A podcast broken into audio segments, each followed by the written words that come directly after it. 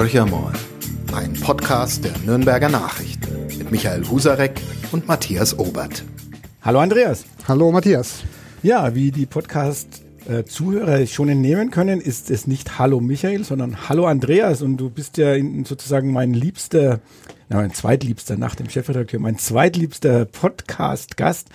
Ähm, nicht zuletzt aufgrund der spannenden Zeiten, die wir in Nürnberg erleben und ähm, im, mit dem Chefredakteur der Nürnberger Nachrichten haben wir es letzt, die letzten beiden Male sehr stark auch über Kommunalpolitik geredet, aber auch über die ja, SPD und ihren Sinkflug. Und ähm, ja, seitdem ist auch einiges hier in Nürnberg wieder passiert, nämlich die CSU hat ihren Oberbürgermeisterkandidaten präsentiert. Du warst ja, glaube ich, auch wieder vor Ort. Mhm. Äh, alles andere hätte mich auch gewundert. Mhm. Ähm, ja, zunächst mal die Frage, wie ist so dein Eindruck für das Tandem, das da vorgestellt wurde? Ja, ich finde die Entscheidung recht mutig von der CSU, äh, gar nicht so sehr jetzt, was das Tandem anbelangt, Markus König und Julia Lehner, sondern dass äh, sich diejenigen durchgesetzt haben in dem starken Bezirksverband, der ja noch ganz massiv von Markus äh, von Markus Söder geprägt ist, der frühere Vorsitzende, dass sie auch einen jungen OB-Kandidaten genommen haben. Es war ja die Überlegung, die SPD kommt mit einem jungen OB-Kandidaten mit Thorsten Brehm, sollten wir da nicht einen erfahrenen dagegen setzen, auch wegen der Unterscheidbarkeit. Und ich habe lange gedacht, dass sie dann ja eher den Michael Frieser mhm. aus Berlin zurückholen, mhm. der ja dort im Bundestag ist, der äh, sehr viel älter ist äh, und äh, der aber auch selbst gesagt hat, ist denn das eine Erneuerung, wenn einer geht, äh, der 58 wird und der äh, von der CSU ist schon 57, dann und dann haben die Christozialen im Stadt, von der Stadtratsfraktion und vom Bezirksvorstand einstimmig gesagt, dann nehmen wir Markus König mit 38 Jahren, ähnlich jung wie Thorsten Brehm mit 34 Jahren. Galt ja so ein bisschen als Rabauke auch innerhalb der CSU, ähm, soweit man das bei der CSU überhaupt sein kann. Wie, wie ist dein Eindruck? Hat er sich hm, gewandelt von so jemandem, der ähm, ja, ein bisschen marktschreierisch ist, mehr zu dem Menschen, der jetzt ähm, sich anders verhält, auch politisch anders verhält, äh, auch politisch anders agiert. Wie, wie ist dein Eindruck über die Jahre hinweg? Du hast ihn ja auch über die Jahre im, im mhm. Stadtrat auch jetzt schon beobachten können. Na, ich sag mal, er befindet sich mitten in einer Transformation. Er wird jetzt lachen, weil er uns immer hört, das hat er gesagt. Mhm. Äh, von ja, dem jungen Wilden aus der jungen Union, mhm. der äh, auf jeden Zug aufspringt, der vorbeifährt äh, immer auch so ein bisschen gepusht von äh, Markus Söder, mhm. der ja auch ähnlich agiert hat, als er jung war. Und äh, mittlerweile zu jemandem, der sich innerhalb von zwei Jahren als Fraktionschef bei der CSU im Rathaus durchaus Respekt in den eigenen Reihen schon erarbeitet hat und auch bei den anderen Fraktionen. Er gilt bei der SPD, aber auch bei den Grünen als verlässlicher Gesprächspartner. Er ist ruhiger geworden und ich würde ihm empfehlen, auch mit Blick auf das Amt, das er anstrebt, des Oberbürgermeisters, immerhin von Bayerns zweitgrößter Stadt, noch ein bisschen mehr äh, ruhiger zu werden, vor allen Dingen nicht zu viel äh, König spielen. was meinst du damit? Kannst du das ein bisschen ausführen? Ich glaube, ja. ähm, die wenigsten unserer Zuhörer werden wissen, auf was du anspielst. Ja, der Markus König äh, hat so äh, gerne so einen Auftritt, wenn er auf Veranstaltungen kommt, oh, die haben den König eingeladen. also äh, er mag sich schon selbst sehr mhm. gerne. Äh, er ist im Selbstmarketing sehr geschickt. Äh, er kommt aus dem Bankgewerbe und äh, aber äh, er hat auch äh, gesehen, wenn man sozusagen dieses hohe Amt anstrebt, muss man auch ein Stück weit Seriosität äh, widerspiegeln. Und ich glaube, das hat er auch erkannt, dass er hier noch so ein bisschen an sich arbeiten muss. Mhm. Wie würdest du ihn inhaltlich einschätzen? Äh, oder wo glaubst du, dass er die Schwerpunkte setzen wird? Wir haben immer wieder hier im Podcast auch diese großen Nürnberger Themen, ähm, sei es jetzt Südwesttangente, sei es die Anbindung, Nordanbindung an den Flughafen, äh, ÖPNV, beziehungsweise hier überhaupt Radwegenetz. Viele Dinge, die ähm, zum Teil hitze, zu hitzigen Diskussionen geführt haben, wo nach wie vor Entscheidungen fehlen, ähm, wo das auch rausgezögert wurde, aber wo, glaube ich, die Wähler in, für die Kommunalwahl 2020 äh, klare Ansagen erwarten. Ja, ich denke, das hat ja die Europawahl auch gezeigt, das Top-Thema ist im Moment äh, Klima, Klima, Klima.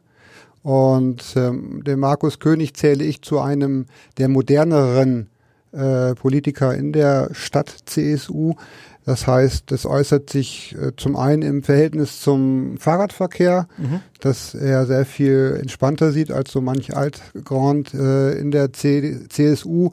Das heißt, er ist sehr viel aufgeschlossener auch gegenüber Radwegebau. Äh, auch gegenüber so etwas wie einen Versuch, äh, mal für ein Jahr probieren, ob man nicht mit dem Rad auch über den Hauptmarkt fahren kann, ohne dass gleich die Welt untergeht. Und äh, er hat auch in seiner Partei äh, ja, Bienenkönig äh, als äh, Schimpfwort hinterherberufen bekommen, weil er hat äh, gleich als das Volksbewehren äh, mhm, äh, mhm. rettet die Bienen gekommen ist, hat er gesagt, ich unterzeichne. Mhm. Er wäre nicht König, wenn er uns nicht dazu auch eingeladen hätte. Wir sind nicht hingegangen. Aber heutzutage kann man sowas ja auch über Facebook betreiben, mhm, äh, mhm. vertreiben. Aber da haben ihn so manche in der CSU schon sehr schräg angeschaut. Da hatte der große Vorsitzende noch nicht die Wende gemacht, die er dann auch kurze Zeit später mhm. erkannt hat, dass es vielleicht besser ist, für die Christsozialen auf das äh, Volksbegehren also einzugehen. Also Markus König, der Vorreiter für, für Markus, Markus Söder. Söder. Äh, so, so, kann man das sehen, ja. Markus lernt von Markus. Das war ja lange Zeit auch immer umgekehrt gewesen. genau. Ja, ja. Ähm, ja, aber reicht es schon aus? Also äh, Klima, Nein. Klima, Klima, weil ich glaube, im Moment fliegt ja sowohl der CDU, CSU als auch der SPD fliegt das Thema ja komplett um die Ohren. Ähm, sie tun sich ja sichtbar auch schwer, sich zu positionieren, weil die Forderungen, die jetzt vornehmlich auch von der jüngeren Generation kommen, ist ja auch nachvollziehbar. Ähm, die sind ja sehr, sehr deutlich mhm. und die, ich nenne es jetzt mal die konventionelle Politik versucht ja auch immer diesen Kompromiss zu finden. Das scheint aber heutzutage nicht, zumindest momentan nicht auszureichen, um jüngere Wählerschichten anzusprechen, sondern dort scheinen zumindest 30, 40, 50 Prozent bereit zu sein und, und, zu sagen, nein, wir wählen jetzt eigentlich die radikale Variante und das sind die Grünen, mhm. koste es, was es wolle. Ja mehrere Fragen in einer. Also zum einen, es gibt immer noch mehr ältere Wähler als jüngere Wähler und es gibt immer mehr ältere Wähler als jüngere mhm. Wähler. Das heißt, eine konservative Partei wie die CSU muss schon auch schauen, ihre klassische, sehr wählerbereite Klientel anzusprechen. Das sind nun mal die Älteren, die noch gerne Auto fahren. Die werden sie mit Sicherheit nicht komplett aussteuern können und auch wollen. Das heißt, die Forderung nach einem autofreien Nürnberg äh, wird die CSU mit Sicherheit nicht unterzeichnen. Das würde auch keine SPD machen mhm. und auch keine Grüne, weil das müsste man dann nochmal weiterspinnen, was das bedeutet. Äh, das heißt nicht, dass man guckt, dass in dem Verkehrsmix zwischen dem Individualverkehr, sprich mein Auto, oder dem öffentlichen Nahverkehr und da auch dem Fahrrad, eine bessere Aufteilung angestrebt werden sollte. Das Aber heißt, so ein Megaprojekt wie die Südwesttangente. Also den Franken-Schnellweg. Äh, Franken-Schnellweg, Entschuldigung, Südwesttangente. Ja, völlig äh, das ist so ein Punkt, äh, hinter dem die CSU nach wie vor steht, die mhm. SPD übrigens auch, die Grünen nicht. Äh, schauen wir mal, äh, was daraus wird. Das hängt ganz stark davon ab, ob jetzt bald eine außergerichtliche Einigung zwischen dem Bund Naturschutz und der Stadt Nürnberg zustande kommt oder ob sich das ewig hinzieht. Selbst wenn es eine Einigung gibt, kann es immer noch den Klageweg äh, bis zum Bundesverwaltungsgerichtshof hochgehen. Aber jetzt genau, lass uns mal kurz bei dem Thema bleiben, wenn wir genau ja. über dieses Thema Klima reden mhm. und äh, Individualverkehr mhm. und das ist, ist ja ein, ein äh, Millionen, wenn nicht mehrere hundert Millionen, mhm. wenn nicht Milliarden mhm. Projekt ähm, und da taucht ja jetzt immer mehr die Frage auf, ist das in der heutigen Zeit überhaupt noch darstellbar? Also es, hat, äh, es wird gar nicht mehr so viel über den Sinn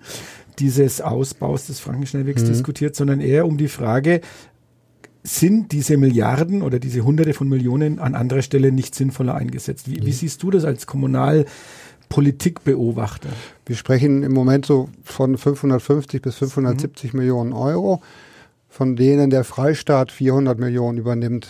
Das heißt, äh, das Geld besteht für den Franken-Schnellweg-Ausbau und jetzt erstmal nicht für andere Mittel. Ganz interessant ist, äh, sollte es nicht zu dem Ausbau des Frankenschnellwegs nach den jetzigen Plänen kommen, das heißt mit einem fast zwei Kilometer langen Tunnel und einer Neugestaltung auf der Oberfläche zum Teil, dann muss die Stadt äh, sehr viel Geld in die Hand nehmen. Die Rede ist von 150 bis 170 Millionen Euro, um den Frankenschnellweg komplett zu sanieren. Der ist nämlich durch. Mhm. Man hat auch in den letzten Jahren nichts mehr gemacht, in die Infrastruktur investiert, weil man gesagt hat, das macht ja keinen Sinn, wenn wir dann den eh ganz neu bauen. Also, noch einmal, die 400 Millionen wären weg und die Stadt müsste trotzdem irgendwo zwischen 150 und 170 Millionen Euro in den Frankenschnellweg investieren, weil als Verkehrsachse wird er gebraucht. Da bin ich fest von überzeugt. Die Frage ist, wie qualitativ gestalte ich diesen Frankenschnellweg? Mache ich einen Tunnel, wo der Verkehr unten durchgeht und wo ich oben drüber zwei Hälften von mhm. Nürnberg mhm. miteinander verbinden kann und ich es begrünen kann? Das ist eine Grundsatzfrage. Ja, also das bleibt auf jeden Fall spannend mhm. Äh, in jeder Hinsicht. Ich glaube, das wird eins der Themen sein, die auf jeden Fall hier äh, politischer ausgeschlachtet werden, äh, ohne Frage. Ähm, Nochmal zurück zu den Personen. Mhm. Wir haben ja gerade schon mal kurz angesprochen, es ist ein Tandem. Ähm, die Kulturreferentin Julia Lehner, ähm, war das für dich überraschend, ähm, diese Personalie. Ich fand es ein bisschen überraschend, weil es ist ja, ich will jetzt der Frau Lehner definitiv nicht zu nahe treten, aber das Tandem besteht jetzt aus Jung und Alt. Frau Lehner ist wirklich lange, lange, viele, viele Jahre in der Kommunalpolitik schon aktiv und als Kulturreferentin bringt sie natürlich einen Namen mit. Mhm. Aber ist das eine kluge Entscheidung? Weil Frau ja, aber ähm, eine Frau, die sozusagen eher am Ende ihrer politischen Karriere steht. Ob sie klug war aus Sicht der Partei, wird der 15. März oder vielleicht eine. Das ist eine Politiker an. Genau. Äh, nee, ich gehe schon drauf ein. Der Lame war lange nicht im Gespräch. Mhm. Nein. Äh, im Prinzip äh, war äh, er erst aufgetaucht, nachdem die CSU eine Befragung unter der Bevölkerung gemacht hat, mhm. unter der wahlberechtigten Bevölkerung in Nürnberg. Es war ein Institut, das das sehr professionell und repräsentativ gemacht hat. Und da wurden Personen abgefragt, äh, die CSU-Politiker aus Nürnberg, wie bekannt sind die? Und an erster Stelle stand natürlich Markus Söder als Ministerpräsident und an zweiter Stelle stand Julia Lehner. Das heißt, und danach kam lange erstmal nichts. Okay. Äh, wenn man sagt, wir gehen mit einem Tandem in die Kommunalwahl, wir nehmen auf jeden Fall eine Frau als Bürgermeisterkandidatin. Und wenn wir dann einen Jungen nehmen, brauchen wir ein, ein erfahrenes Pendant. So war die Grundvoraussetzung. Und dann tauchte plötzlich eben äh, auf in dieser Umfrage, Frau Lena, die kennen wir, das ist die Kulturreferentin. Und dann hat die CSU nochmal umgedacht und hat gesagt, okay, wenn die so bekannt ist, äh, dann zieht sie auch Wählerstimmen. Und äh, dann nimmt man den eher jungen, noch nicht so bekannten Markus König und die erfahrene Kulturreferentin, die immerhin seit 2002 im Amt ist, seit äh, Uli Mali Oberbürgermeister mhm, genau. ist. Und noch ein Faktor kommt hinzu. Äh, der Markus König sagt, es gibt zwei Top-Themen für die nächsten 10, 15 Jahre in Nürnberg, die auch die Zukunft ein Stück weit von Nürnberg transportiert und nach außen transportiert. Das ist der Neubau der Universität. Mhm. Also sehr viele Investitionen, über eine Milliarde Euro in über 6000 Studenten, mehrere hundert Professoren, eine ganz neue Universität. Und das andere ist die Bewerbung um die Kulturhauptstadt 2025. Und äh, mit dieser Kulturhauptstadtbewerbung sind zwei Namen verbunden. Das ist Ulrich Mali als Oberbürgermeister und das ist Julia Lehner als Kulturreferentin. Der eine Name fällt weg. OB Mali tritt nicht mehr an. Das ist für das Bewerbungsprojekt ein herber Verlust, mhm, sagen mhm, alle, jenseits mhm, von mhm. Parteigrenzen. Würde jetzt Julia Lehner sagen, ich habe auch keinen Bock mehr, ist die Bewerbung so. tot. Sagt sie selbst auch. Ich habe sie auch gefragt, warum tun Sie sich das an? Sie ist 65. Sie könnte jetzt quasi langsam in einen wohlverdienten Ruhestand äh, übergehen. Das ist jetzt gar nicht bös gemeint und äh, noch das Leben genießen. Und sie sagt, nein, wenn ich auch aufhöre, mhm. ist die Kulturhauptstadtbewerbung tot und das möchte ich nicht. Äh, jetzt sagt man, man dreht quasi den Spieß um und sagt, wir nehmen eine Kulturbürgermeisterin und äh, verleihen damit der Bewerbung um die europäische Kulturhauptstadt nochmal einen ganz besonderen Druck. Könnte sich als genial, genialer Schachzug ja. erweisen, werden wir mhm. auch am 15. März wissen, ob es mhm. funktioniert hat oder nicht. Äh, lass uns noch mal ein bisschen in Richtung SPD gucken. Mhm. Auch da bist du ja wirklich ein, mhm. ein langjähriger Beobachter der Szenerie und zwar nicht nur Uli Mali, sondern die ganze Stadtratsfraktion.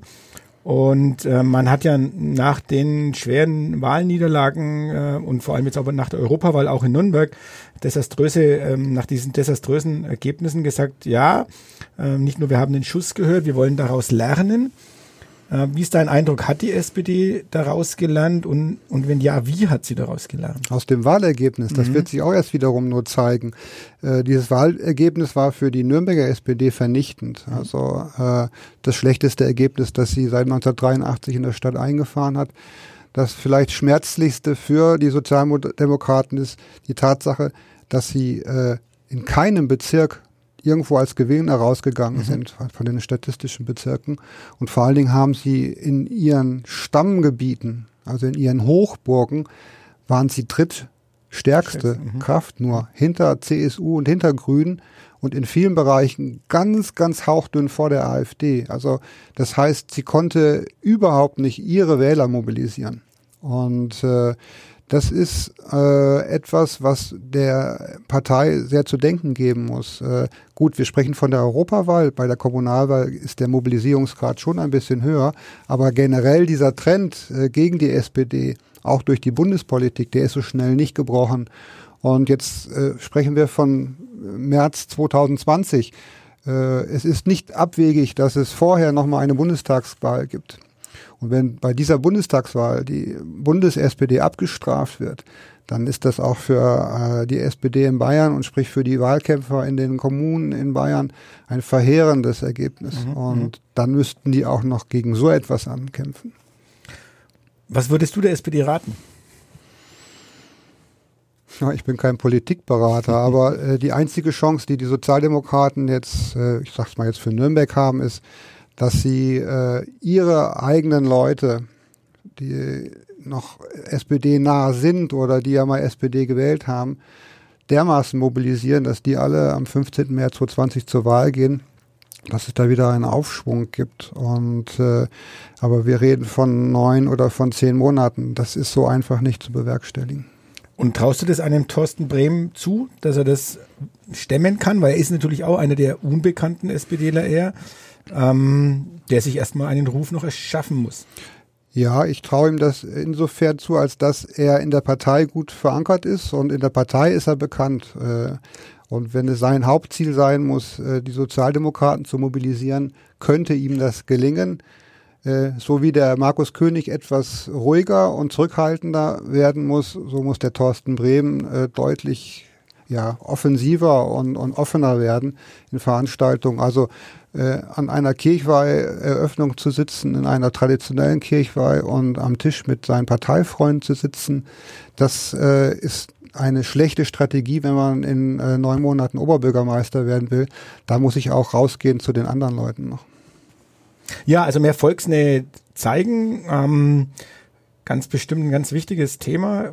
Aber auch die anderen Parteien holen ja in der Hinsicht auf. Ähm, Vielleicht möchte ich aber trotzdem noch einen Satz zur SPD mit dir besprechen. Wen siehst du dann als, als das zweite Zugpferd bei der SPD? Ist überhaupt eins in Sicht?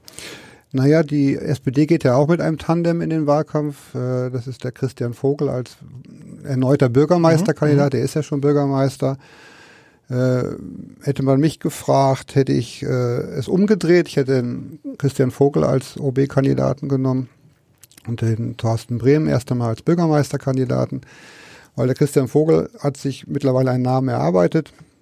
Vor allen Dingen hat er sich den Respekt bei der CSU erarbeitet. Also äh, hätte die SPD Christian Vogel aufgestellt als OB-Kandidaten, hätte sie sehr viel mehr Mühe, den Posten zu erobern, weil er äh, entscheidungsfreudig ist und äh, schon einen großen Durchgriff auch in der Stadtverwaltung hat.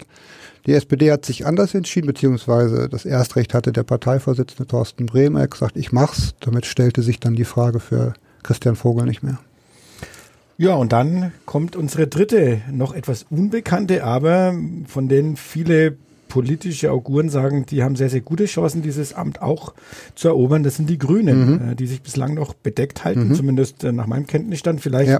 weißt du schon ein bisschen mehr oder ahnst ein bisschen mehr. Also ich weiß nur so viel, dass am 27. Äh, Juni äh, die Kandidatin bekannt gegeben werden soll. Ich sage gar nicht der Kandidat, weil die Grünen auf jeden Fall mit einer OB-Kandidatin in den Wahlkampf ziehen wollen was ich auch klug halte angesichts der männlichen Herausforderer.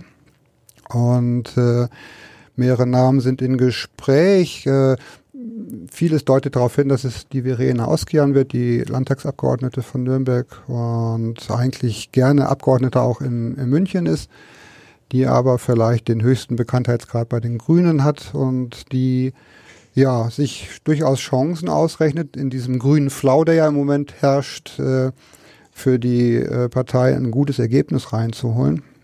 Und äh, warten wir mal ab, was am Ende des Monats bekannt mhm. gegeben wird. Glaubst du, dass der, der, der, Aufstieg der Grünen oder die, diese super Wahlergebnisse, die sie ähm, auch in Nürnberg erzielen, ähm, ist das jetzt wirklich einem Trend geschuldet oder siehst du auch eine sehr, sehr gute oder gute kommunalpolitische Arbeit der Grünen, die zum Teil auch damit belohnt wird, dass die Menschen grün wählen.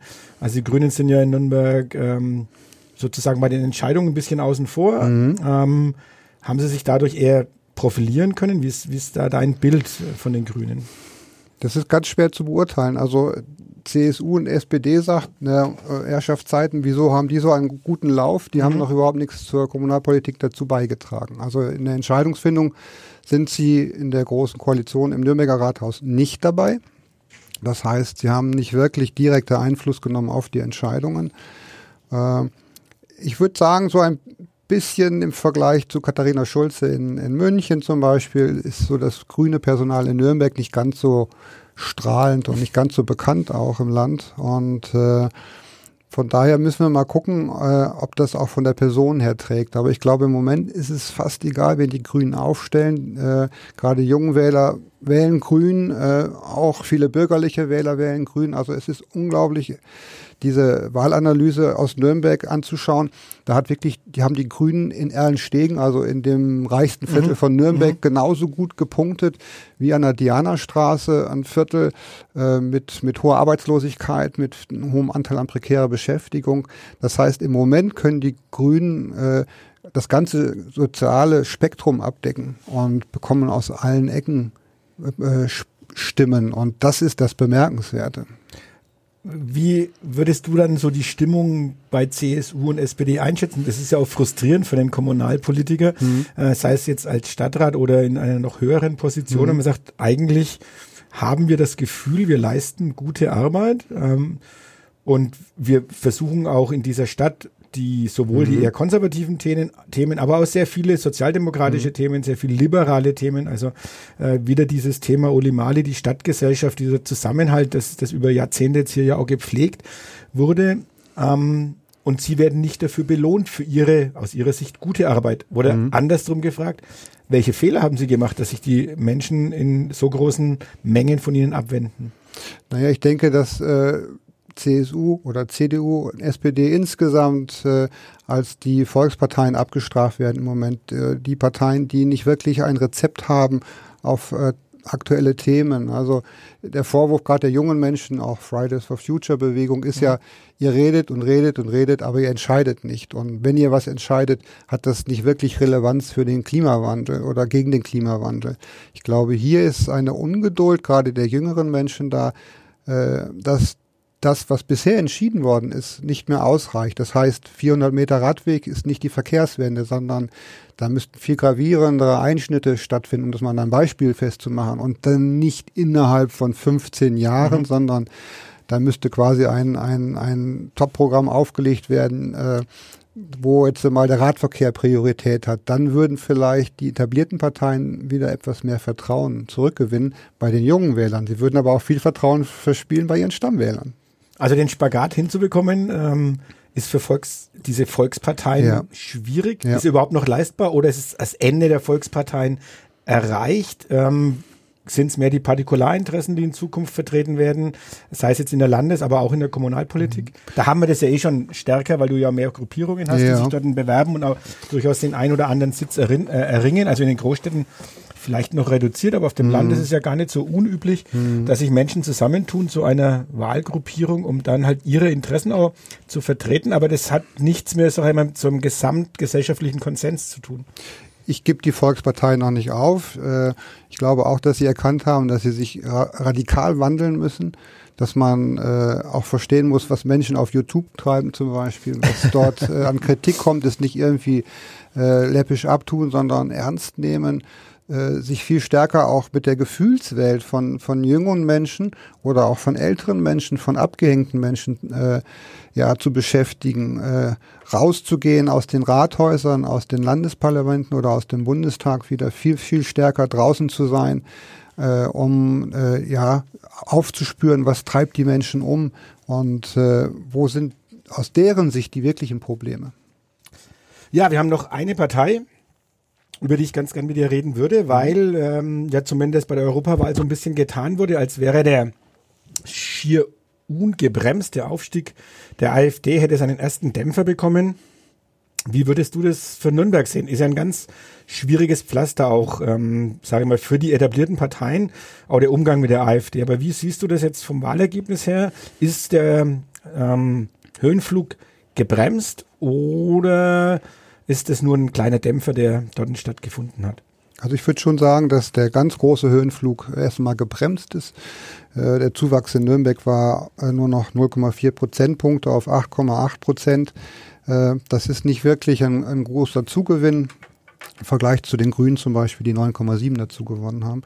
Und interessant ist zu schauen, wo die AfD äh, vor allen Dingen gepunktet hat. Das ist äh, zum Teil in den Bereichen, wo SPD und Linke verloren haben. Also da geht es wirklich auch um, um verunsicherte mhm. Arbeitnehmer, mhm. die äh, Verlustängste haben ganz große Zugewinne haben äh, aber die AfDler vor allen Dingen in den Bereichen, wo viele osteuropäische Menschen mhm, leben, die mhm. wahlberechtigt sind. Das heißt aus den früheren GUS-Staaten, aus den Staaten der EU-Osterweiterung. Äh, dort äh, haben sie fast doppelt so hohe äh, Prozentpunkte absahnen können. Und äh, das ist in diesem osteuropäischen Milieu sind ist äh, so eine Partei, die erstaunlicherweise gegen Zuwanderung äh, argumentiert, ja, genau. äh, viel, bekommt viel mehr Aufmerksamkeit, äh, was eigentlich ein Paradoxon ist aus unserer Sicht. Also es ist viel Psychologie, die sicherlich mhm. dann eine Rolle spielt, mhm. ganz mhm. klar. Ähm, also die AfD profitiert jetzt auch nicht unbedingt davon, dass äh, man hier einen Abgeordneten hat, äh, den Herrn Sicher, der ja mhm. im Landtag ist, äh, der ja jetzt noch Im eine Bundestag. größere Bühne mhm. äh, bekommen hat im Bundestag. Mhm. Bundestag, okay? Ja, ja. Ähm, also sie haben auf jeden Fall eine deutlich größere Bühne inzwischen, aber ähm, Inhalte sind scheinbar dann doch nicht so überzeugend mhm. äh, oder sind ausschlaggebend, sondern es geht mehr so um dieses Bauchgefühl heraus, dass der AfD sehr viele Sympathien entgegengebracht hat. Würdest du das auch so sehen? Mhm. Man muss jetzt mal schauen. Also, äh, was ich mitbekommen habe, könnte es durchaus sein, dass der Herr Sichert OB-Kandidat wird in Nürnberg mhm. für die AfD. Mhm. Das heißt, der ein Stück weit seine Popularität in den eigenen Kreisen nutzen wird, auch äh, ein Stück weit seine Erfahrung schon aus dem Bundestag. Und Wem würde das am meisten schaden? CSU? SPD?